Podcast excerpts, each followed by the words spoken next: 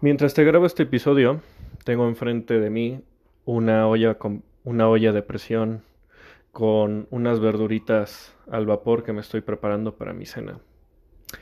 Y la verdad es de que no las hago porque sepan rico, porque sea algo que diga, ay, quiero comer todos los días, sino porque mm, cada vez soy más consciente de mi salud, o por lo menos trato de alimentarme con cosas que me llenen de energía.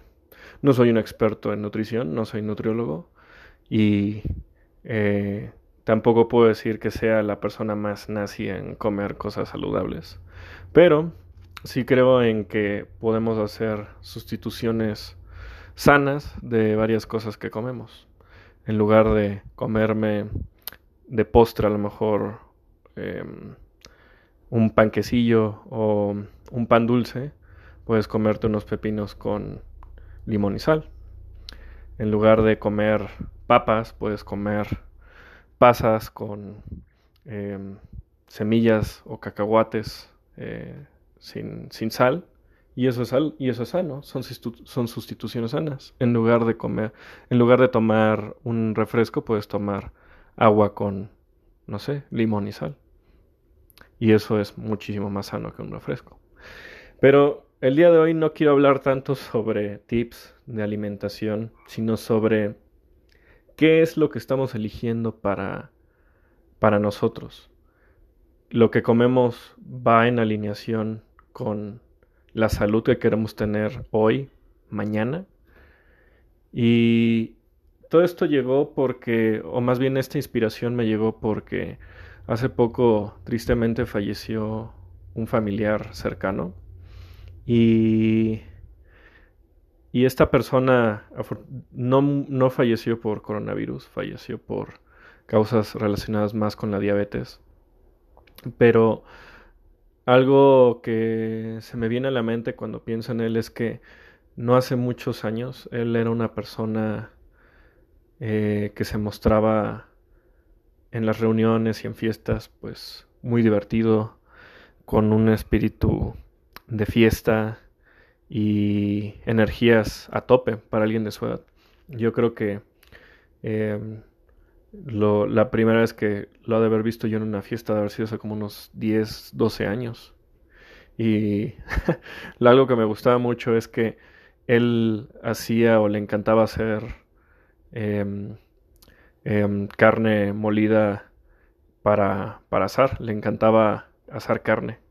Era el rey de la parrilla, eso sí. Podía hacer unos alambres deliciosos. Y, y platicabas con él, te echabas un tequila, una cerveza y, y siempre tenía un espíritu para, para hacerte sentir bien, relajado. Y eso es algo que, que ese carisma es algo que, pocos desarrollan, incluso con la edad. Pero bueno, em, tristemente puedo decir también que sus hábitos alimenticios no eran los más óptimos. Con el paso de los años, recuerdo que poco a poco fue notándose más la decadencia en su cuerpo en esa parte. Obviamente estoy hablando de alguien que tenía em, ya una diabetes avanzada y sobre todo más a su edad. Pero em, digamos que eso que, que, la manera en que decayó fue gradual, poco a poco. Pero yo creo que habrá sido el, el año antepasado que lo vi, creo que por última vez, donde lo noté realmente muy mal. Y por, muy mal no me refiero exactamente a que él estuviera en, una silla de ruedas y que no se pudiera mover. No, pero me vino mucho a la mente esa comparación de cuando lo conocí hace años a cuando la última vez que lo vi. Y la última vez que lo vi, recuerdo que sí me había puesto triste, no solo por él, sino por lo que representaba. Eh, caminaba lento, con ayuda, ya no reía, se le notaba triste, apenas si podía hablar y tenía que tomar muchísimos medicamentos. Mi tía eh, batallaba mucho para hallarlos y poder pagarles. Y también, pues eso crea un estrés no solo para él, sino para su familia y la gente que lo cuidaba.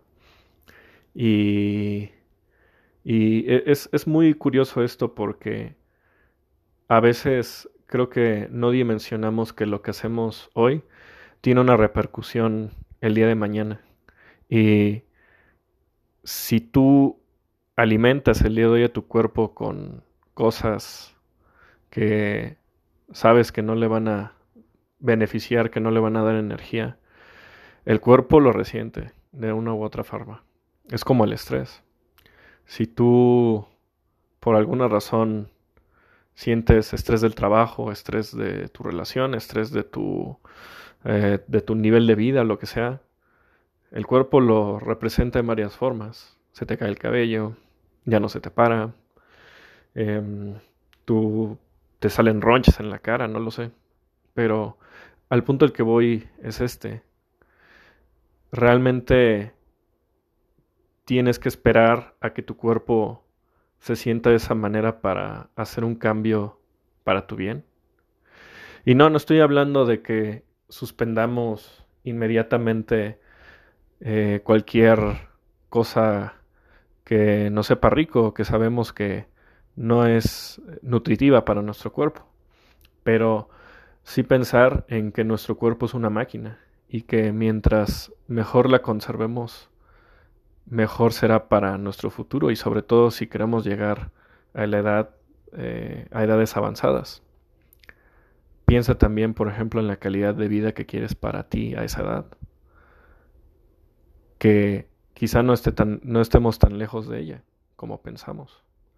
No toda nuestra vida vamos a ser jóvenes. O quizá no toda nuestra vida vamos a estar de la forma en que estamos ahora.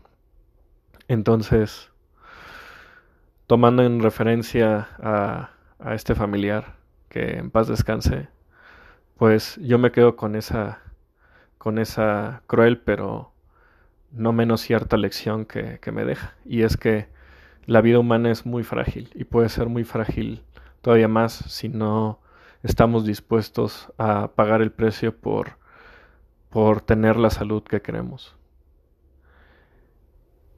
Y a veces es muy sencillo hacerle esos cambios. Por ejemplo, ahorita yo estoy cocinándome estas verduras. Pero, por ejemplo, el azúcar, el azúcar sabemos que es muy dañino, el alcohol.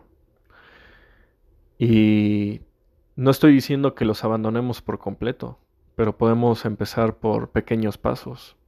Puede ser que entre semana decidas comer bien y a lo mejor el domingo te das derecho a disfrutar una rebanada de pizza o una hamburguesa una vez al mes.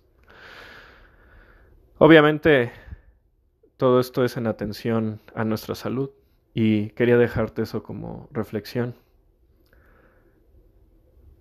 Y también, obviamente, si podemos complementar esto con un estado, un estado físico óptimo, que tampoco requiere que estemos matándonos en el gimnasio o o tardando dos horas haciendo abdominales. No, no es necesario eso. Simplemente ser más conscientes de que nuestro cuerpo es una máquina y nosotros somos responsables por la manera en que la nutrimos.